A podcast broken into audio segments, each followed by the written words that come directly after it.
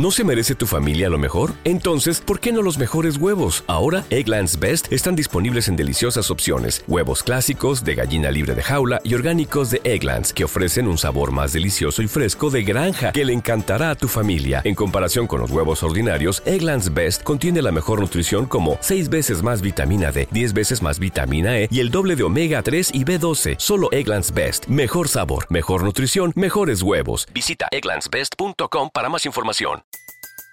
Everybody in your crew identifies as either Big Mac Burger, McNuggets, or McCrispy Sandwich. But you're the filet fish Sandwich all day. That crispy fish, that savory tartar sauce, that melty cheese, that pillowy bun. Yeah, you get it. Every time. And if you love the filet of fish, right now you can catch two of the classics you love for just $6. Limited time only. Price and participation may vary. Cannot be combined with any other offer. Single item at regular price. Ba da ba ba ba. 1984, parte primera, capítulo 1. Era un día luminoso y frío de abril, y los relojes daban las trece. Winston Smith, con la barbilla clavada en el pecho en su esfuerzo por burlar el molestísimo viento, se deslizó rápidamente por entre las puertas de cristal de las casas de la Victoria, aunque no con la suficiente rapidez para evitar que una ráfaga polvorienta se colara con él. El vestíbulo olía a legumbres cocidas y a esteras viejas. Al fondo, un cartel de colores demasiado grande para hallarse en un interior estaba pegado a la pared. Representaba solo un enorme rostro de más de un metro de anchura, la cara de un hombre de unos cuarenta y cinco años con un gran bigote negro y facciones hermosas y endurecidas. Winston se dirigió hacia las escaleras. Era inútil intentar subir en el ascensor, no funcionaba con frecuencia y en esta época la corriente se cortaba durante las horas del día. Esto era parte de las restricciones con que se preparaba la semana del odio. Winston tenía que subir a un séptimo piso. Con sus 39 años y una úlcera de varices por encima del tobillo derecho, subió lentamente, descansando varias veces.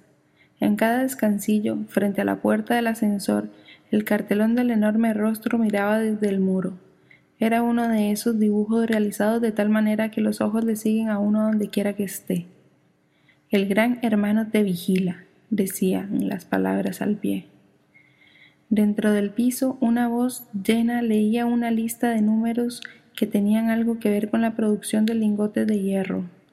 La voz salía de una placa oblonga de metal, una especie de espejo empañado que formaba parte de la superficie de la pared situada a la derecha. Winston hizo funcionar su regulador y la voz disminuyó de volumen, aunque las palabras seguían distinguiéndose. El instrumento, llamado telepantalla, podía ser amortiguado, pero no había manera de cerrarlo del todo. Winston fue hacia la ventana, una figura pequeña y frágil cuya delgadez resultaba realzada por el mono azul, uniforme del partido.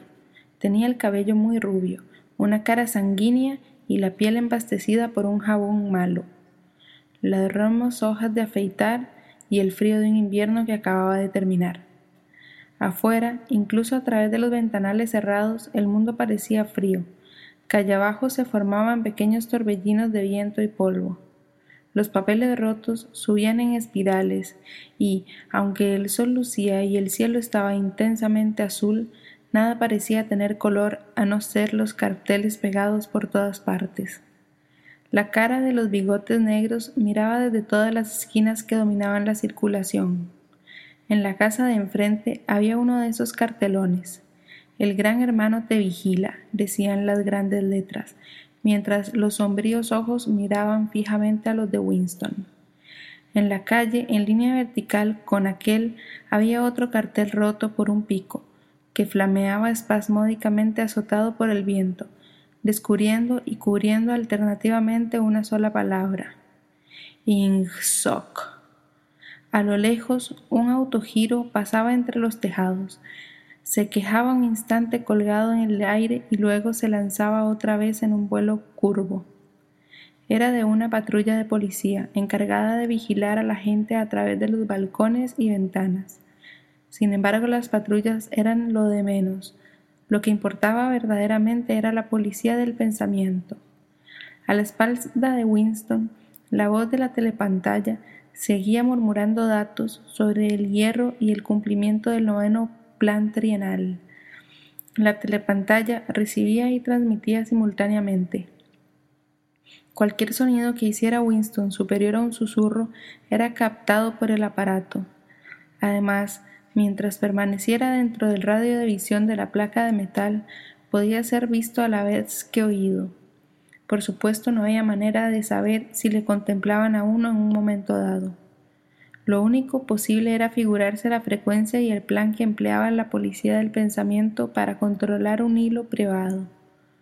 Incluso se concebía que los vigilaran a todos a la vez, pero desde luego podían intervenir su línea de usted cada vez que se les antojara. Tenía usted que vivir y en esto el hábito se convertía en un instinto, con la seguridad de que cualquier sonido emitido por usted sería registrado y escuchado por alguien, y que, excepto en la oscuridad, todos sus movimientos serían observados. Winston se mantuvo de espaldas a la telepantalla. Así era más seguro, aunque como él sabía muy bien, incluso una espalda podía ser reveladora. A un kilómetro de distancia, el Ministerio de la Verdad, donde trabajaba Winston, se elevaba inmenso y blanco sobre el sombrío paisaje. Esto es Londres, pensó con una sensación vaga de disgusto. Londres, principal ciudad de la Franja Aérea 1, que era a su vez la tercera de las provincias más pobladas de Oceanía. Trató de exprimirse de la memoria algún recuerdo infantil que le dijera si Londres había sido siempre así. Hubo siempre estas vistas decrépitas casas decimonónicas con los costados revestidos de madera, las ventanas tapadas con cartón, los techos remendados con planchas de zinc acanalado y trozos sueltos de tapias de antiguos jardines.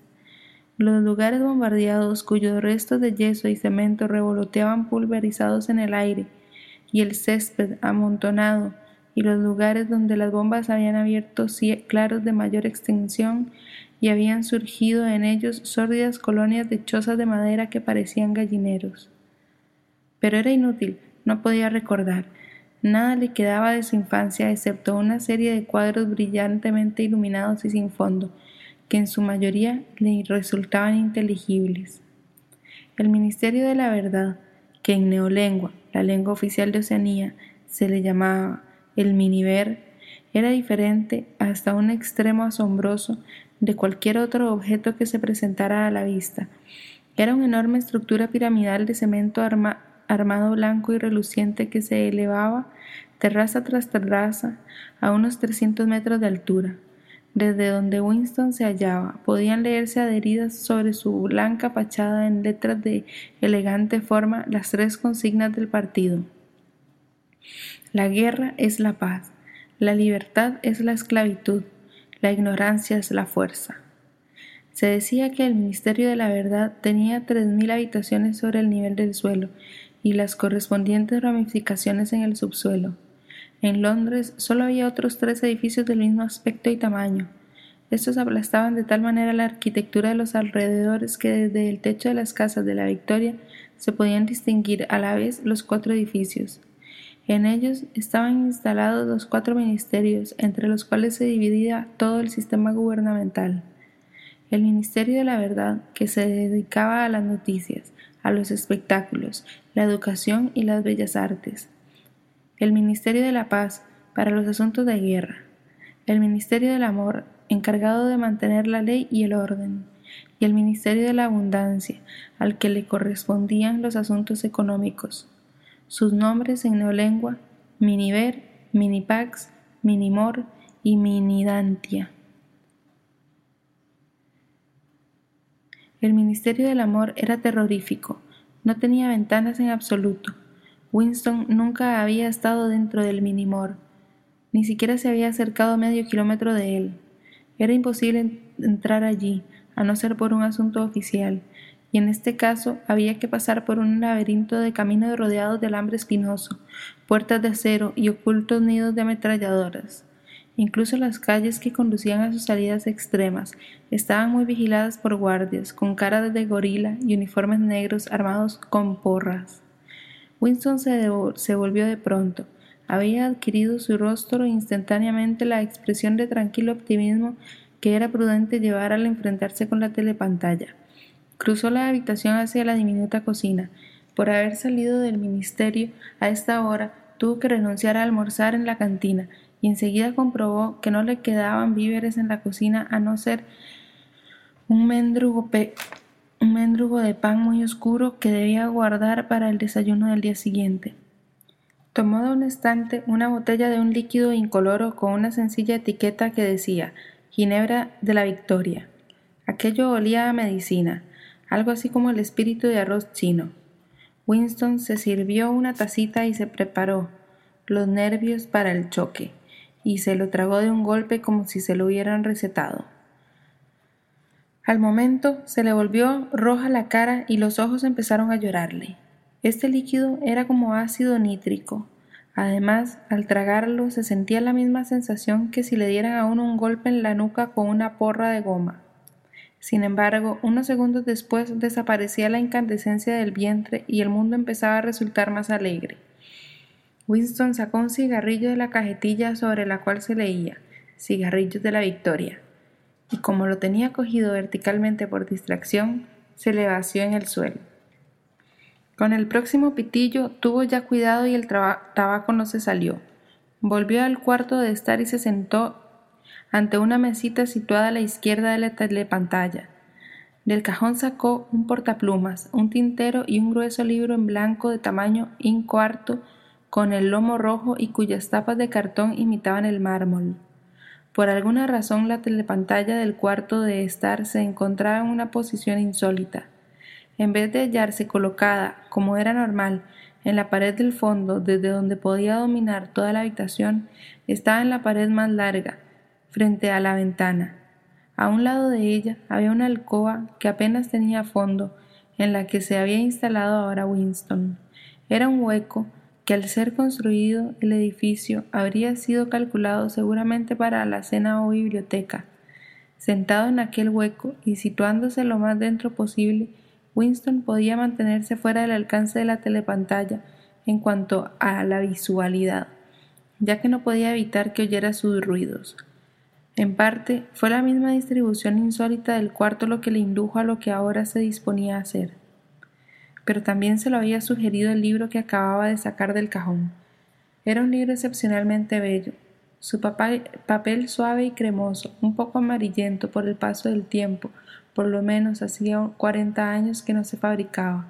Sin embargo, Winston suponía que el libro tenía muchos años más. Lo había visto en el escaparate de un establecimiento de compraventa en un barrio miserable de la ciudad.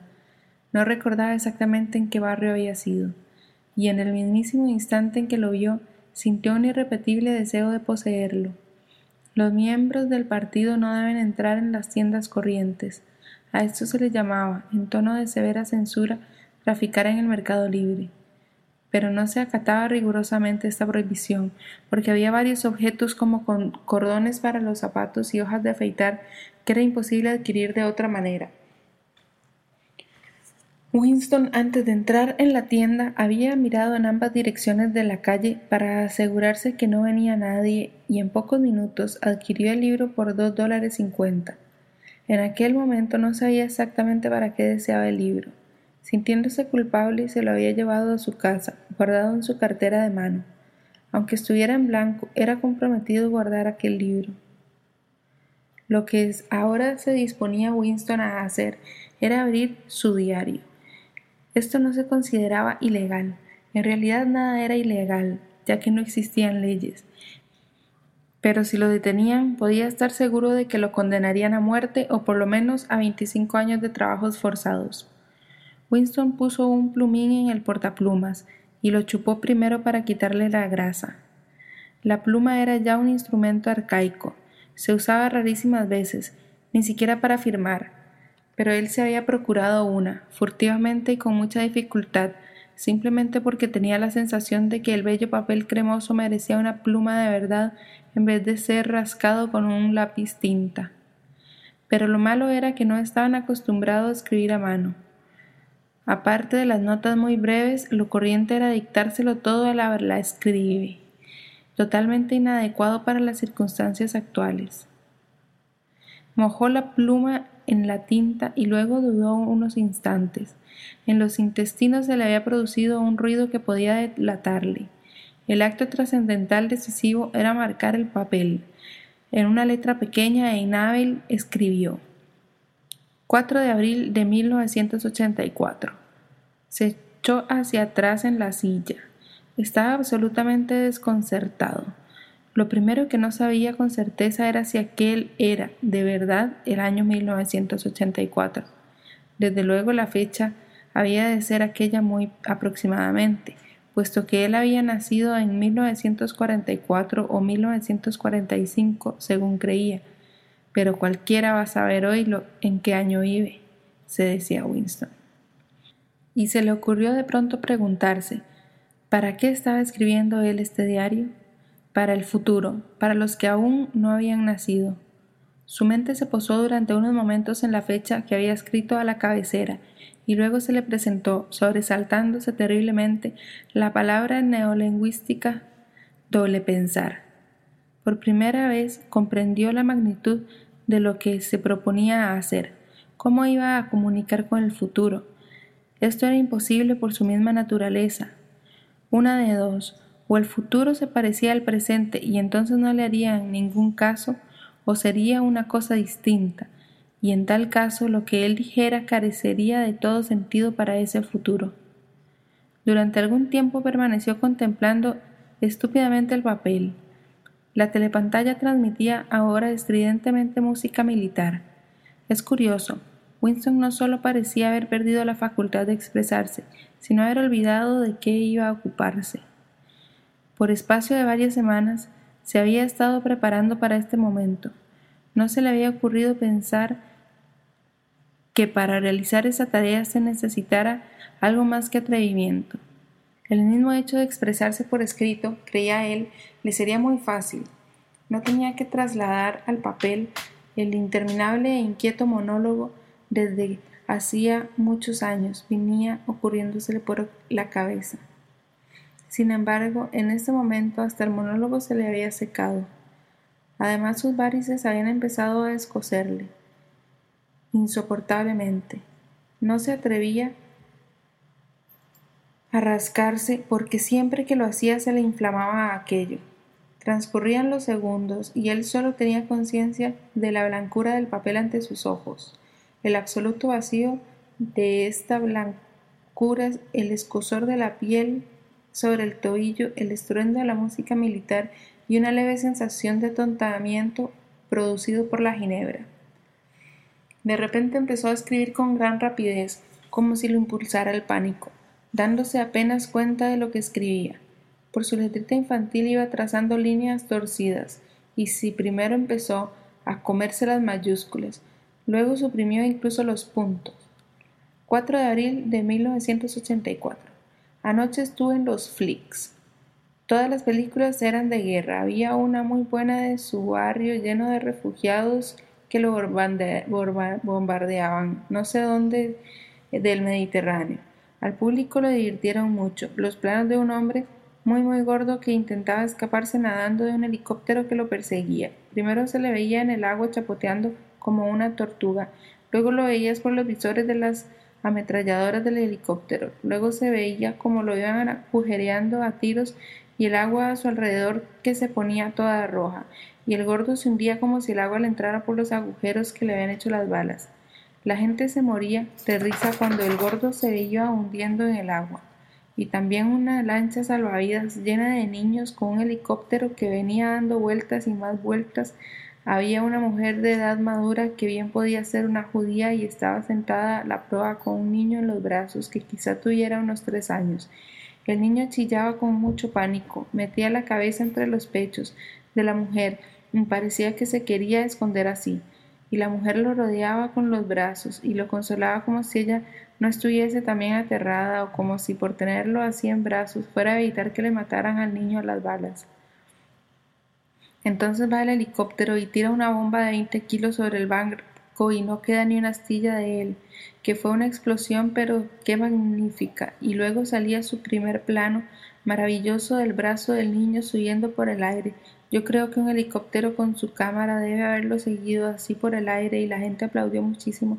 Pero una mujer que estaba entre los proletarios empezó a armar un escándalo terrible chillando que no debían echar eso, no debían echarlo delante de los críos, que no debían hasta que la policía la sacó de allí rastras. No creo que le pasara nada. A nadie le importa lo que dicen los proletarios la reacción típica de los proletarios y no se hace caso nunca. Winston dejó de escribir en parte debido a que le daban calambres. No sabía por qué había soltado esta sarta de incongruencias, pero lo curioso era que mientras lo hacía se le había aclarado otra faceta de su memoria, hasta el punto de que ya se creía en condiciones de escribir lo que realmente había querido poner en su libro. Ahora se daba cuenta de que si había querido venir a casa a empezar su diario precisamente hoy era a causa de este otro incidente.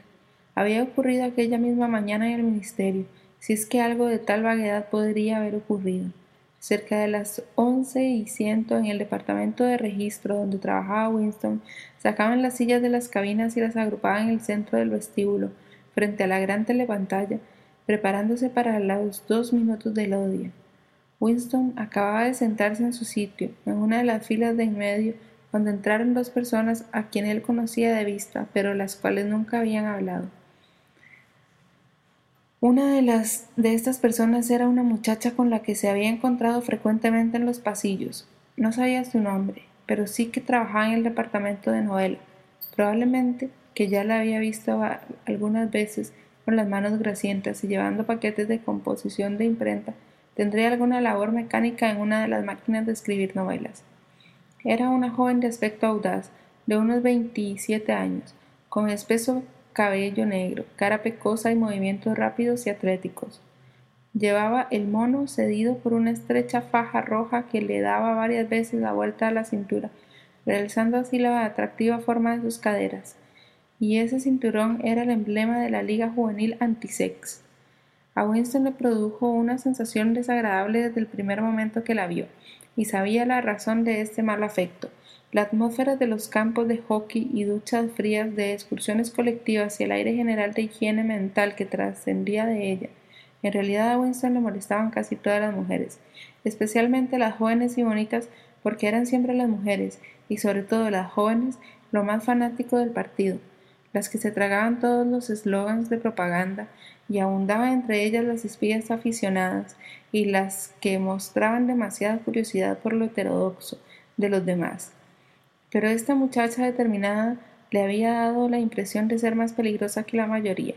Una vez que se cruzaron en el corredor, la joven le dirigió una rápida mirada oblicua que por unos momentos dejó aterrado a Winston.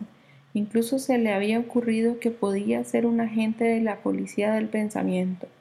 No era, desde luego, muy probable, sin embargo, Winston siguió sintiendo una intranquilidad muy especial cada vez que la muchacha se hallaba cerca de él, una mezcla de miedo y hostilidad.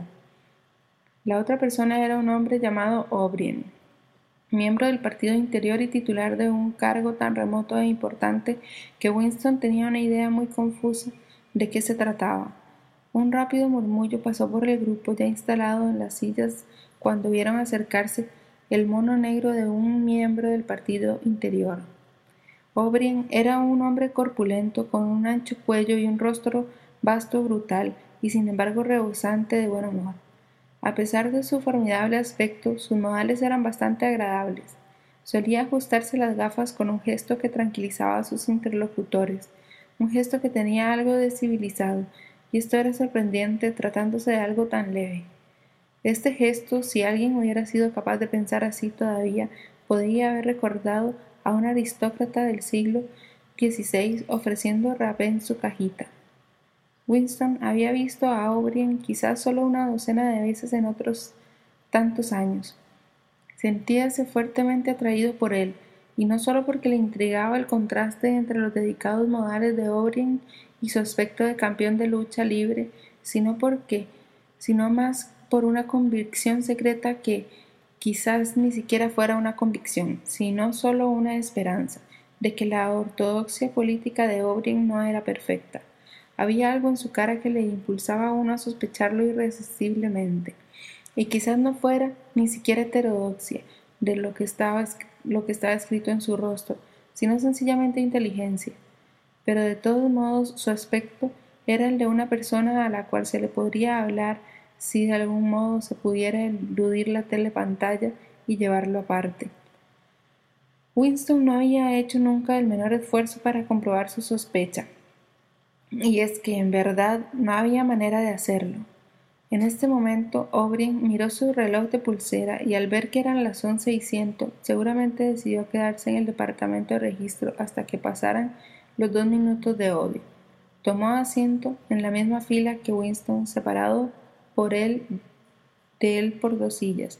Una mujer bajita y de cabello color arena que trabajaba en la cabina vecina a la de Winston se instaló entre ellos. La muchacha del cabello negro se sentó detrás de Winston. Un momento después se oyó un espantoso chirrido, como una monstruosa máquina sin engrasar, ruido que procedía de la gran telepantalla situada al fondo de la habitación. Era un ruido que le hacía rechinar a uno los dientes y que ponía los pelos de punta. Había empezado el odio. Como de costumbre, apareció en la pantalla el rostro de Emanuel Goldstein, el enemigo del pueblo. Del público salieron aquí y allá fuertes silbidos. La mujeruca de pelo arenoso dio un chillido mezcla de miedo y de asco. Goldstein era el renegado que desde hacía mucho tiempo, nadie podía recordar cuánto, había sido una de las figuras principales del partido, casi con la misma importancia que el gran hermano. Y luego se había dedicado a actividades contrarrevolucionarias. Había sido condenado a muerte y se había escapado misteriosamente, desapareciendo para siempre. Los programas de los dos minutos de odio variaban cada día, pero en ninguno de ellos dejaba de ser Goldstein el protagonista. Era el traidor por excelencia, el que antes y más que nadie había manchado la pureza del partido. Todos los subsiguientes crímenes contra el partido, todos los actos de sabotaje, herejías, desviaciones y traiciones de toda clase procedían directamente de sus enseñanzas. En cierto modo seguía vivo y conspirando. Quizás encontrara en algún lugar enemigo, a sueldo de sus amos extranjeros, e incluso era posible que, como se rumoreaba alguna vez, estuviera escondido en algún sitio de la propia Oceanía. El diafragma de Winston se encogió. Nunca podía ver la cara de Goldstein sin experimentar una penosa mezcla de emociones. Era un rostro judío, delgado, con una aureola de pelo blanco y una barbita de chivo. Una cara inteligente que tenía, sin embargo, algo de despreciable y una especie de tontería senil que le presentaba su larga nariz, a cuyo extremo se sostenían en difícil equilibrio unas gafas. Parecía el rostro de una oveja, y su misma voz tenía algo de ovejuna. Goldstein pronunciaba su habitual discurso en el que atacaba venenosamente las doctrinas del partido, un ataque tan exagerado y perverso que hasta un niño podía darse cuenta de que sus acusaciones no se tenían de pie y sin embargo lo bastante plausible para que pudiera uno alarmarse y no fuera, fueran a dejarse influir por insidias algunas personas ignorantes. Insultaba al gran hermano, acusaba al partido de ejercer una dictadura y pedía que se firmara inmediatamente la paz con Eurasia. Abogaba por la libertad de palabra, la libertad de prensa, la libertad de reunión, la libertad de pensamiento, gritando histéricamente que la revolución había sido traicionada, y todo esto a una rapidez asombrosa que era una especie de parodia del estilo habitual de los oradores del partido e incluso utilizando palabras de neolengua. Quizás con más palabras neolingüísticas de la que, las que solían emplear los miembros del partido en la vida corriente. Y mientras gritaban, por detrás de él desfilaban interminables columnas del ejército de Eurasia, para que nadie interpretase como simple palabrería la oculta maldad de las frases de Goldstein. Aparecían en las pantallas filas y más filas de forzudos soldados, con impasibles rostros asiáticos. Se acercaban al primer término y desaparecían. El sordo y rítmico clap clap de las botas militares formaba el contrapunto de la hiriente voz de Goldstein. Antes de que el odio hubiera durado treinta segundos, la mitad de los espectadores lanzaban incontenibles exclamaciones de rabia. La satisfecha y ovejuna paz del enemigo y el terrorífico poder del ejército que desfilaba a sus espaldas era demasiado para que nadie pudiera resistirlo indiferente. Además, solo con ver a Goldstein o pensar en él surgían el miedo y la ira automáticamente. Era él un objeto de odio más constante que Eurasia o que Asia Oriental, ya que cuando Oceanía estaba en guerra con alguna de estas potencias solía hallarse en paz con la otra. Pero lo extraño era que, a pesar de ser Goldstein el blanco de todos los odios y de todos los que todos los despreciarán, a pesar de que apenas pasaba día y cada día ocurría esto mil veces, sin que sus teorías fueran refutadas, aplastadas, ridiculizadas en la pantalla, en las tribunas públicas, en los periódicos, en los libros. A pesar de todo ello, su influencia no parecía disminuir Siempre, siempre había nuevos incautos dispuestos a dejarse engañar por él. No pasaba ni un solo día sin que espías saboteadores que trabajaban siguiendo sus instrucciones fueran atrapados por la policía del pensamiento. Era el jefe supremo de un inmenso ejército que actuaba en la sombra, una subterránea red de conspiradores que proponían derribar al Estado. Se suponía que esa organización se llamaba la Hermandad y también se rumoreaba que existía un libro terrible, compendio de todas las herejías, del cual era autor Goldstein y que circulaba clandestinamente. Era un libro sin título. La gente se refería a él sencillamente llamándole libro. Pero de estas cosas solo era posible enterarse por vagos rumores.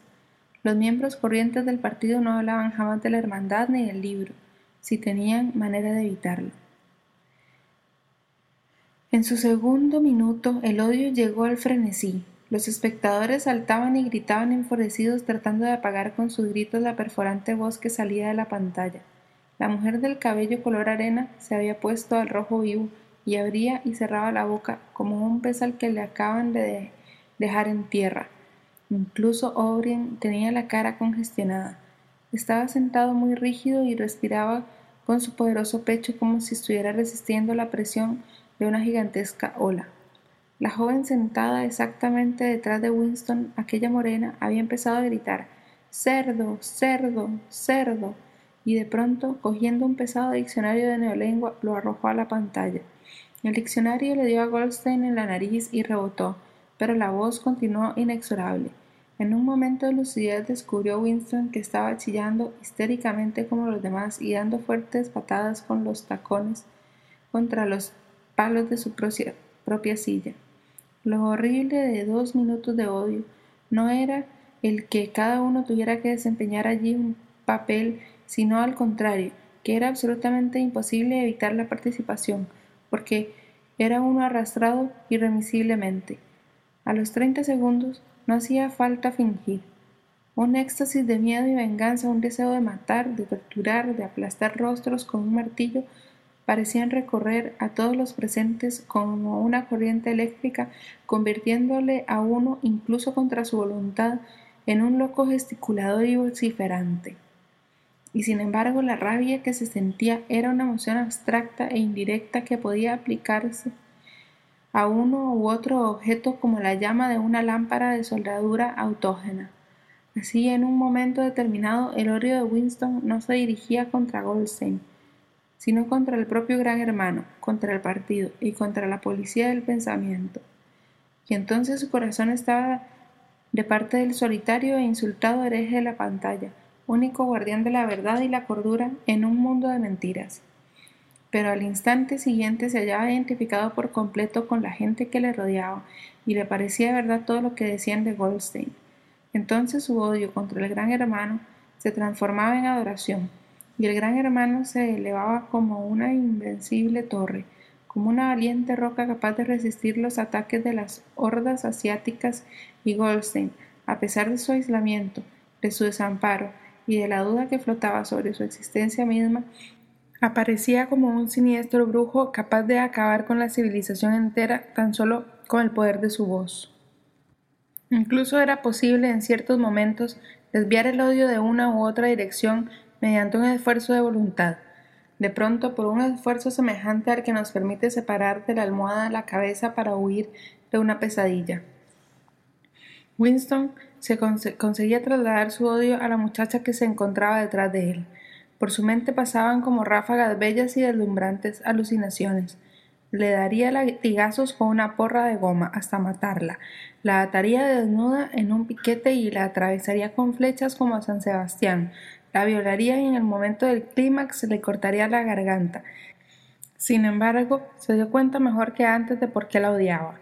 La odiaba porque era joven y bonita, asexuada, porque quería irse a la cama con ella, y no lo haría nunca, porque alrededor de su dulce y cimbreante cintura, que parecía pedir que la rodearan con el brazo, no había más que la odiosa banda roja, agresivo símbolo de castidad. El odio alcanzó su máxima exaltación. La voz de Goldstein se había convertido en un auténtico valido ovejuno, y su rostro, que había llegado a ser el de una oveja, se transformó en la cara de un soldado de Eurasia, el cual parecía avanzar enorme y terrible sobre los espectadores, disparando atronadoramente su fusil ametralladora. Enteramente parecía salirse de la pantalla, hasta el punto que muchos de los presentes se echaban hacia atrás en sus asientos, pero en el mismo instante, produciendo con ello un hondo suspiro de alivio en todos, la amenazadora figura se fundía para que surgiera en su lugar el rostro del gran hermano, con su negra cabellera y sus grandes bigotes negros, un rostro rebosante de poder y de misteriosa calma, y tan grande que llenaba casi toda la pantalla. Nadie oía lo que el gran camarada estaba diciendo eran solo unas cuantas palabras para animarlos, esas palabras que suelen decirse a las tropas en cualquier batalla, y que no es preciso entenderlas una por una, sino que infunden confianza por el simple hecho de ser pronunciadas. Entonces desapareció a su vez la monumental cara del gran hermano y en su lugar aparecieron los tres eslogans del partido en grandes letras. La guerra es la paz, la libertad es la esclavitud, la ignorancia es la fuerza pero daba la impresión de un fenómeno óptico psicológico de que el rostro del gran hermano persistía en la pantalla durante algunos segundos como si el impacto que había producido en las retinas de los espectadores fuera demasiado intenso para borrarse inmediatamente. La mujeruca del cabello arena se lanzó hacia adelante, agarrándose a la silla de la fila anterior y luego con un trémulo murmullo que sonaba algo así como mi salvador Extendió los brazos hacia la pantalla. Después ocultó la cara entre sus manos. Sin duda estaba rezando a su manera. Entonces todo el grupo prorrumpió en un canto rítmico, lento y profundo. GH, GH, GH, dejando una gran pausa entre la G y la H. Era un canto monótono y salvaje, en cuyo fondo parecían oírse pisadas de pies desnudos y el batir de los tam-tam. Este canturreo duró unos treinta segundos. Era un estribillo que surgía en todas las ocasiones, de gran emoción colectiva. En parte era una especie de himno a la sabiduría y majestad del gran hermano, pero más aún constituía aquello un procedimiento de autohipnosis, un modo deliberado de ahogar la conciencia mediante un ruido rítmico a Winston parecían enfriársele las entrañas. En los dos minutos de odio no podía evitar que la oleada emotiva le agarrase, pero este infrahumano canturreo, GH, GH, GH, siempre le llenaba de horror. Luego se unía al coro. Esto era obligatorio. Controlar los verdaderos sentimientos y hacer lo mismo que hicieran los demás era una reacción natural pero durante un par de segundos sus ojos podían haberlo delatado, y fue precisamente en esos instantes cuando ocurrió aquello que a él le había parecido significativo, si es que había ocurrido. Momentáneamente sorprendió la mirada de O'Brien. Este se había levantado, se había quitado las gafas volviéndoselas a colocar con un delicado y característico gesto. Pero durante una fracción de segundo se encontraron sus ojos con los de Winston, y éste supo, sí, lo supo, que O'Brien pensaba lo mismo que él. Un inconfundible mensaje se había cruzado entre ellos. Era como si sus dos mentes se hubieran abierto y los pensamientos hubieran volado de la una a la otra a través de los ojos.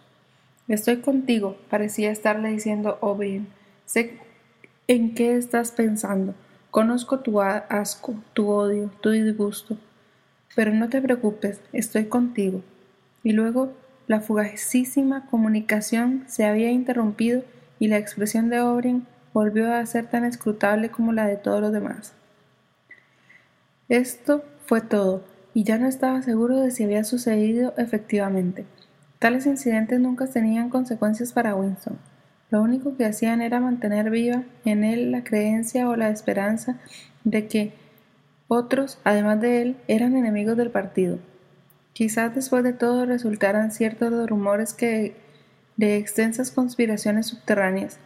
Quizás existiera de verdad la hermandad. Era imposible, a pesar de los continuos arrestos y las constantes confesiones y ejecuciones, estar seguro de que la hermandad no era sencillamente un mito. Algunos días lo creía Winston, otros no. No había pruebas, solo destellos que podían significar algo o no significar nada, retazos de conversaciones, oídas al pasar, algunas palabras garrapeteadas en las paredes de los lavabos, y alguna vez, al encontrarse dos desconocidos, ciertos movimientos de las manos que podían parecer señales de reconocimiento, pero todo ello eran suposiciones que podían resultar totalmente falsas. Winston había vuelto a su cubículo, sin mirar otra vez a O'Brien. Apenas cruzó por su mente la idea de continuar este momentáneo contacto. Hubiera sido extremadamente peligroso incluso si hubiera sabido él cómo entablar esa relación.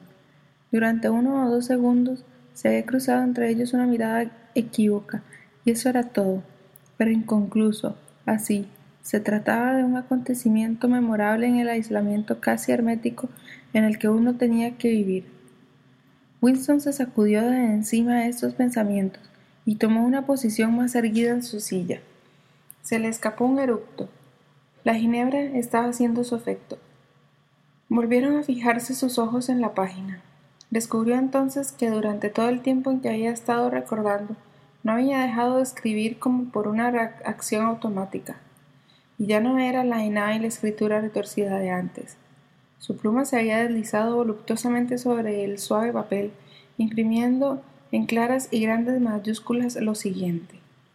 Abajo el gran hermano, abajo el gran hermano, abajo el gran hermano, abajo el gran hermano, abajo el gran hermano. Una y otra vez hasta llenar media página. No pudo evitar un escalofrío de pánico. Era absurdo, ya que escribir aquellas palabras no era más peligroso que el acto inicial de abrir un diario, pero por un instante estuvo tentado a romper las páginas ya escritas y abandonar su propósito. Sin embargo, no lo hizo porque sabía que era inútil. El hecho de escribir abajo el gran hermano o no escribirlo era totalmente igual. Seguir con el diario o renunciar a escribirlo venía a ser lo mismo. La policía del pensamiento lo descubriría de todas maneras. Winston había cometido, seguiría habiendo cometido, aunque no hubiera llegado a posar la pluma sobre el papel, el crimen esencial que contenía en sí todo lo demás. El crimental, crimen mental, como lo llamaban. El crimental no podía ocultarse durante mucho tiempo. En ocasiones se podía llegar a tenerlo oculto años enteros, pero antes o después lo descubrirían a uno. Las detenciones ocurrían invariablemente por la noche. Se despertaba uno sobresaltado, porque una mano le sacudía a uno el hombro, una linterna le enfocaba los ojos y un círculo de sombríos rostros aparecía en torno al lecho. En la mayoría de los casos no había proceso alguno ni se daba cuenta oficialmente de la detención. La gente desaparecía sencillamente y casi y siempre durante la noche. El nombre del individuo en cuestión desaparecía de los registros, se borraba de todas partes toda referencia a lo que hubiera hecho y su paso por la vida quedaría totalmente anulado como si jamás hubiera existido. Para esto se empleaba la palabra vaporizado. Winston sintió una especie de histeria al pensar en estas cosas. Empezó a escribir rápidamente y con muy mala letra me matarán. No me importa, me matarán, me dispararán en la nuca. Me da lo mismo. Abajo el gran hermano. Siempre lo matan a uno por la nuca. No me importa. Abajo el gran hermano. Se echó hacia atrás en la silla, un poco avergonzado de sí mismo, y dejó la pluma sobre la mesa. De repente se sobresaltó espantosamente. Habían llamado a la puerta. Tan pronto siguió sentado inmóvil como un ratón asustado, con la tonta esperanza de que quien fuese se marchara al ver que no le abrían. Pero no, la llamada se repitió. Lo peor que podía hacer Winston era tardar en abrir. Le redoblaba el corazón como un tambor, pero es muy probable que sus facciones, a fuerza de la costumbre, resultaran inexpresivas. Levantóse y se acercó pesadamente a la puerta.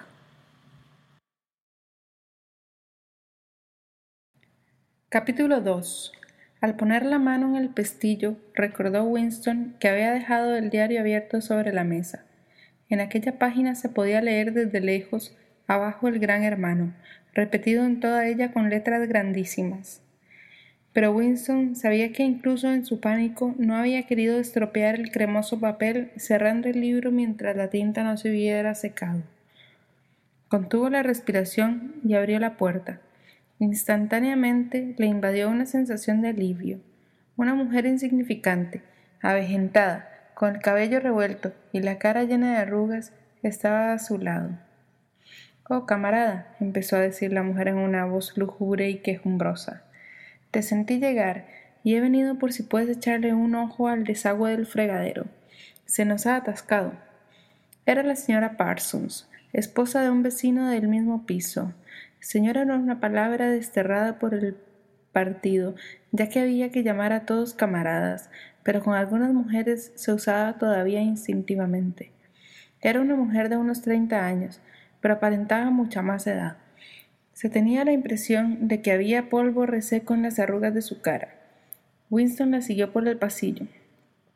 Estas reparaciones de aficionado constituían un fastidio casi diario. Las casas de la Victoria eran unos antiguos pisos construidos hacia 1930 aproximadamente y se hallaban en estado ruinoso. Caían constantemente trozos de yeso del techo y de la pared. Las tuberías se estropeaban con cada helada. Había innumerables goteras y la calefacción funcionaba solo a medias cuando funcionaba, porque casi siempre la cerraban por economía. Las reparaciones, excepto las que podía hacer uno mismo, tenían que ser autorizadas por, por, remotos comités que solían retrasar dos años incluso la compostura de un cristal roto. Si le he molestado es porque Tom no está en casa, dijo la señora Parsons vagamente. El piso de los Parsons era mayor que el de Winston y mucho más descuidado. Todo parecía roto y daba la impresión de que allí acababa de agitarse un enorme y violento animal. Por el suelo estaban tirados diversos artículos para deportes, patines de hockey, guantes de boxeo, un balón de reglamento y unos pantalones vueltos del revés y sobre la mesa había un montón de platos sucios y cuadernos escolares muy usados. En las paredes unos carteles rojos de la Liga Juvenil y de los espías y un gran cartel con el retrato de tamaño natural de Gran Hermano. Por supuesto, se percibía el habitual olor a verduras cocidas que era dominante en todo el edificio. Pero en este piso era más fuerte el olor a sudor, que se notaba desde el primer momento, aunque no alcanzaba uno a decir por qué era el sudor de una mujer que no se hallaba presente entonces. En otra habitación, alguien con un peine y un trozo de papel higiénico trataba de acompañar la música militar que brotaba todavía de la telepantalla. Son los niños, dijo la señora Parsons, lanzando una mirada aprehensiva hacia la puerta. Hoy no han salido, y desde luego. Aquella mujer tenía la costumbre de interrumpir sus frases por la mitad. El, fregadero de la cocina estaba lleno casi hasta el borde con agua sucia y verdosa que olía aún peor que la verdura. Winston se arrodilló y examinó el ángulo de la tubería de desagüe donde estaba el tornillo. Le molestaba emplear sus manos y también tener que arrodillarse porque esa postura le hacía toser.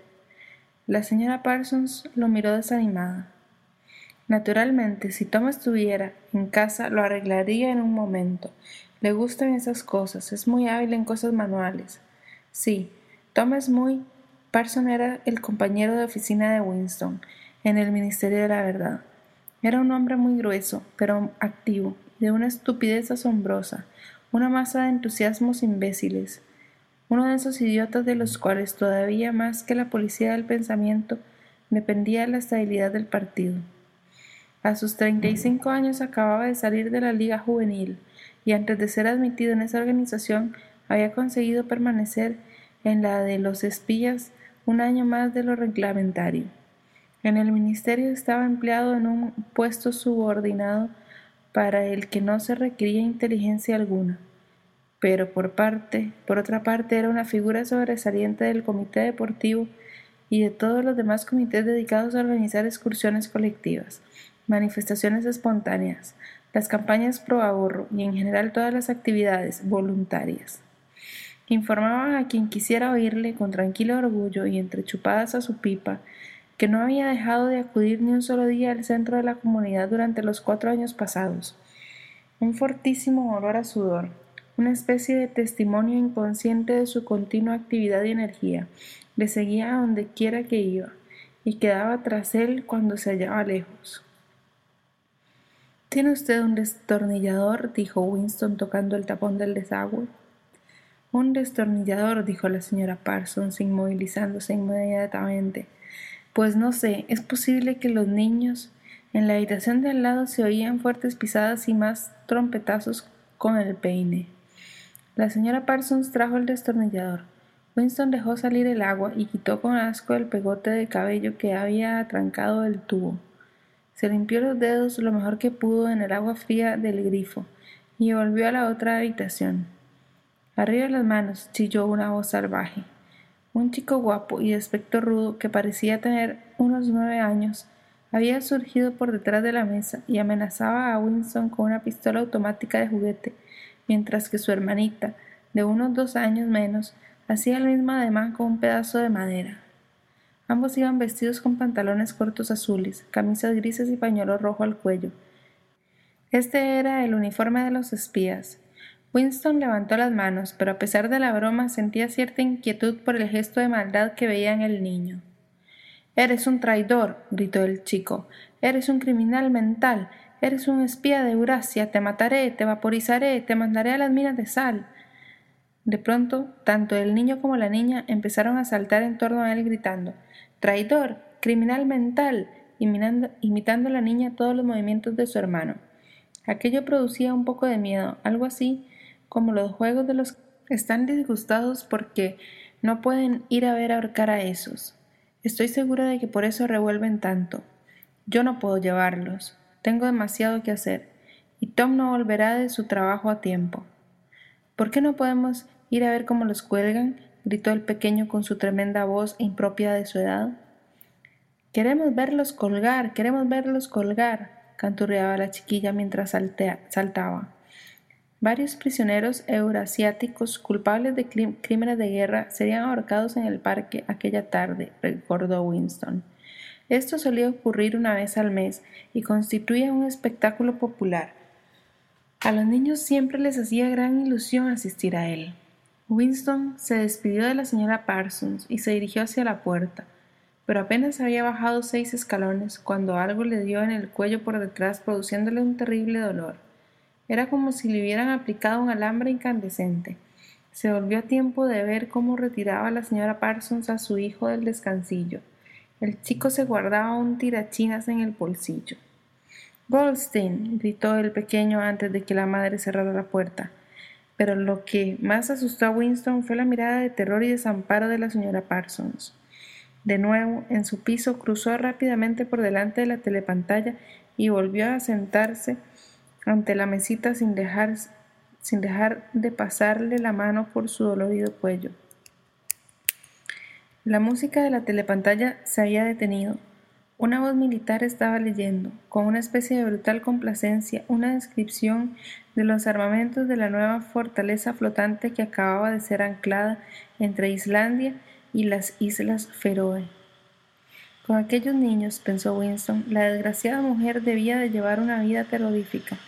Dentro de uno o dos años sus propios hijos podían descubrir en ella algún indicio de herejía. Hijo, casi todos los niños de entonces eran horribles. Lo peor de todo era que estas organizaciones, como la de los espías, los convertían sistemáticamente en pequeños salvajes ingobernables, y sin embargo, este salvajismo no les impulsaba a rebelarse contra la disciplina del partido, Por el contrario, adoraban al partido y a todo lo que se relacionaba con él, las canciones, los desfiles, las pancartas, las excursiones colectivas, la instrucción militar infantil con fusiles de juguete, los eslogans gritados por doquier, la adoración del gran hermano. Todo ello era para los niños un estupendo juego. Toda su ferocidad revertía hacia afuera contra los enemigos del Estado, contra los extranjeros, los traidores, saboteadores y criminales del pensamiento. Era casi normal que personas de más de 30 años les tuvieran un miedo visceral a sus hijos. Y con razón, pues apenas pasaba una semana sin que el Times publicara unas líneas describiendo cómo alguna viborilla, la denominación oficial para heroico niño, había denunciado a sus padres a la policía del pensamiento contándole a ésta lo que había oído en casa. La molestia causada por el proyectil del tirachinas se le había pasado. Winston volvió a coger la pluma preguntándose si no tendría algo más que escribir. De pronto empezó a pensar de nuevo en O'Brien. Años atrás, ¿cuánto tiempo hacía? Quizás siete años, había soñado Winston que paseaba por una habitación oscura. Alguien sentado, sentado a su lado le había dicho al pasar él, nos encontraremos en el lugar donde no hay oscuridad. Se lo había dicho con toda calma, de una manera casual, más como una afirmación cualquiera que como una orden. Él había seguido andando, y lo curioso era que al oírlas en el sueño, aquellas palabras no le habían impresionado. Fue solo más tarde y gradualmente cuando empezaron a tomar significado. Ahora no podía recordar si fue antes o después de tener el sueño cuando había visto a O'Brien por primera vez, y tampoco podía recordar cuándo había identificado aquella voz como la de O'Brien. Pero de todos modos, era indudablemente O'Brien quien le había hablado en la oscuridad. Nunca había podido sentirse absolutamente seguro, incluso después del fugaz encuentro de sus miradas, esta mañana, de si O'Brien era un amigo o un enemigo, ni tampoco importaba mucho eso. Lo cierto es que existía entre ellos un vínculo de comprensión más fuerte y más importante que el afecto o el partidismo. Nos encontraremos en el lugar donde no hay oscuridad, le había dicho. Winston no sabía lo que podían significar esas palabras, pero sí sabía que se convertirían en realidad. La voz de la telepantalla se interrumpió. Sonó un claro y hermoso toque de trompeta, y la voz prosiguió en tono chirriante. Atención, vuestra atención, por favor. En este momento nos llega un notirrelámpago del frente Malabar. Nuestras fuerzas han logrado una gloriosa victoria en el sur de la India. Estoy autorizado para decir que la batalla a que me refiero puede aproximarnos bastante al final de la guerra. He aquí el texto del notirrelámpago. Malas noticias, pensó Winston. Ahora seguirá la descripción con un repugnante realismo del aniquilamiento de todo un ejército eurásico con fantásticas cifras de muertos y prisioneros, para decirnos luego que, desde la semana próxima, reducirán la ración de chocolate a 20 gramos en vez de los 30 de ahora. Winston volvió a eructar. La ginebra perdía ya su fuerza y lo dejaba desanimado. La telepantalla, no se sabe si para celebrar la victoria o para quitar el mal sabor del chocolate perdido, lanzó los acordes de Oceanía, todo para ti. Se suponía que todo el que escuchara el himno, aunque estuviera solo, tenía que escucharlo de pie. Sin embargo, Winston se aprovechó de que la telepantalla no lo veía y siguió sentado. Oceanía, todo para ti. Terminó y empezó la música ligera. Winston se dirigió hacia la ventana, manteniéndose de espaldas a la pantalla. El día era todavía frío y claro. Allá lejos estalló una bomba cohete con un sonido sordo y prolongado. Ahora solían caer en Londres unas veinte o treinta bombas a la semana. Abajo en la calle, el viento seguía agitando el cartel donde la palabra Ingsoc parecía y desaparecía. Ingsoc, los primeros sagrados del Ingsoc lengua doble pensar, doble pensar, mutabilidad del pasado. A Winston le parecía estar recorriendo las selvas submarinas, perdido en un mundo monstruoso cuyo monstruo era él mismo. Estaba solo. El pasado había muerto. El futuro era inimaginable. ¿Qué certidumbre podía tener él que ni un solo ser humano estaba de su parte? ¿Y cómo iba a saber si el dominio del partido no duraría siempre? Como respuesta, los tres eslogans sobre la blanca fachada del Ministerio de la Verdad le recordaron que la guerra es la paz, la libertad es la esclavitud, la ignorancia es la fuerza. Sacó de su bolsillo una moneda de 25 centavos. También en ella, en letras pequeñas pero muy claras, aparecían las mismas frases, y en el reverso de la moneda la cabeza del gran hermano. Los ojos de éste le perseguían a uno hasta desde las monedas. Sí, en las monedas, en los sellos de correos, en pancartas, en las envolturas de los paquetes de los cigarrillos, en las portadas de los libros, en todas partes. Siempre los ojos que os contemplaban y la voz que os envolvía. Despiertos o dormidos, trabajando o comiendo, en casa o en la calle, en el baño o en la cama, no hay escape. Nada era del individuo, a no ser unos cuantos centímetros cúbicos dentro de su cráneo. El sol había seguido su curso, y las mil ventanas del Ministerio de la Verdad, en las que ya no reverberaba la luz, parecían los tétricos huecos de una fortaleza. Winston sintió angustia ante aquella masa piramidal. Era demasiado fuerte para ser asaltada. Ni siquiera un millar de bombas cohete podrían abatirla. Volvió a preguntarse para quién escribía el diario, para el pasado, para el futuro, para una época imaginaria. Frente a él no veía la muerte, sino algo peor, el aniquilamiento absoluto. El diario quedaría reducido a cenizas y a él lo vaporizarían. Solo la policía del pensamiento leería lo que él hubiera escrito antes de hacer que esas líneas desaparecieran incluso de la memoria. ¿Cómo iba usted a apelar a la posteridad cuando ni una sola huella suya, ni siquiera una palabra garrapeteada en un papel iba a sobrevivir físicamente? En la telepantalla sonaron las catorce. Winston tenía que marchar dentro de diez minutos. Debía reanudar el trabajo a las catorce y treinta. Qué curioso, las campanadas de la hora lo reanimaron. Era como un fantasma solitario, diciendo una verdad que nadie oiría nunca. De todos modos, mientras Winston pronunciara esa verdad, la continuidad no se rompería. La herencia humana no se continuaba porque uno se hiciera oír, sino por el hecho de permanecer cuerdo. Volvió a la mesa y mojó en tinta su pluma y escribió para el futuro o para el pasado, para la época en que se pueda pensar libremente, en que los hombres sean distintos unos de otros y no vivan solitarios, para cuando la verdad exista y lo que se haya hecho no pueda ser deshecho.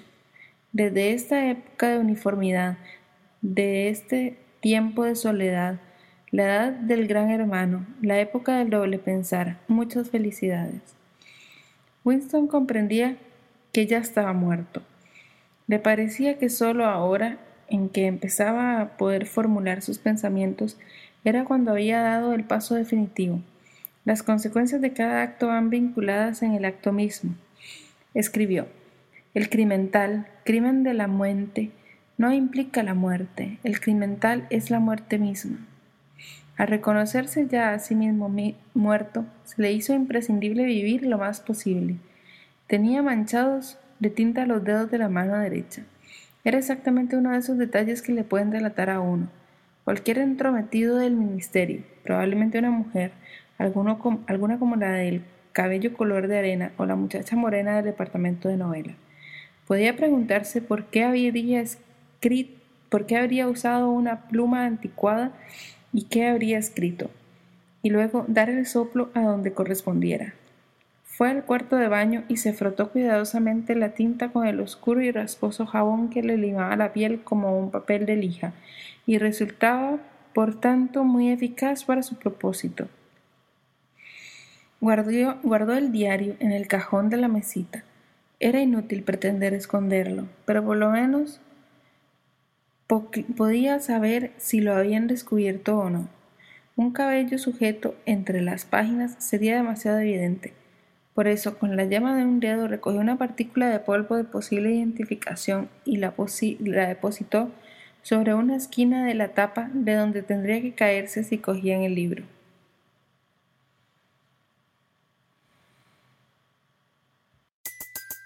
Everybody in your crew identifies as either Big Mac Burger, McNuggets, or McCrispy Sandwich, but you're the filet fish Sandwich all day. That crispy fish, that savory tartar sauce, that melty cheese, that pillowy bun. Yeah, you get it every time. And if you love the filet of fish, right now you can catch two of the classics you love for just $6. Limited time only. Price and participation may vary. Cannot be combined with any other offer. Single item at regular price. Ba da ba ba ba. ¿Te preocupas por tu familia? Entonces, ¿por qué darles solo huevos ordinarios cuando pueden disfrutar de lo mejor? Eggland's Best, los únicos huevos con ese delicioso sabor fresco de granja, además de la mejor nutrición, como 6 veces más vitamina D, 10 veces más vitamina E y 25% menos de grasa saturada que los huevos regulares, además de muchos otros nutrientes importantes. Así que, dales los mejores huevos. Eggland's Best, mejor sabor, mejor nutrición, mejores huevos.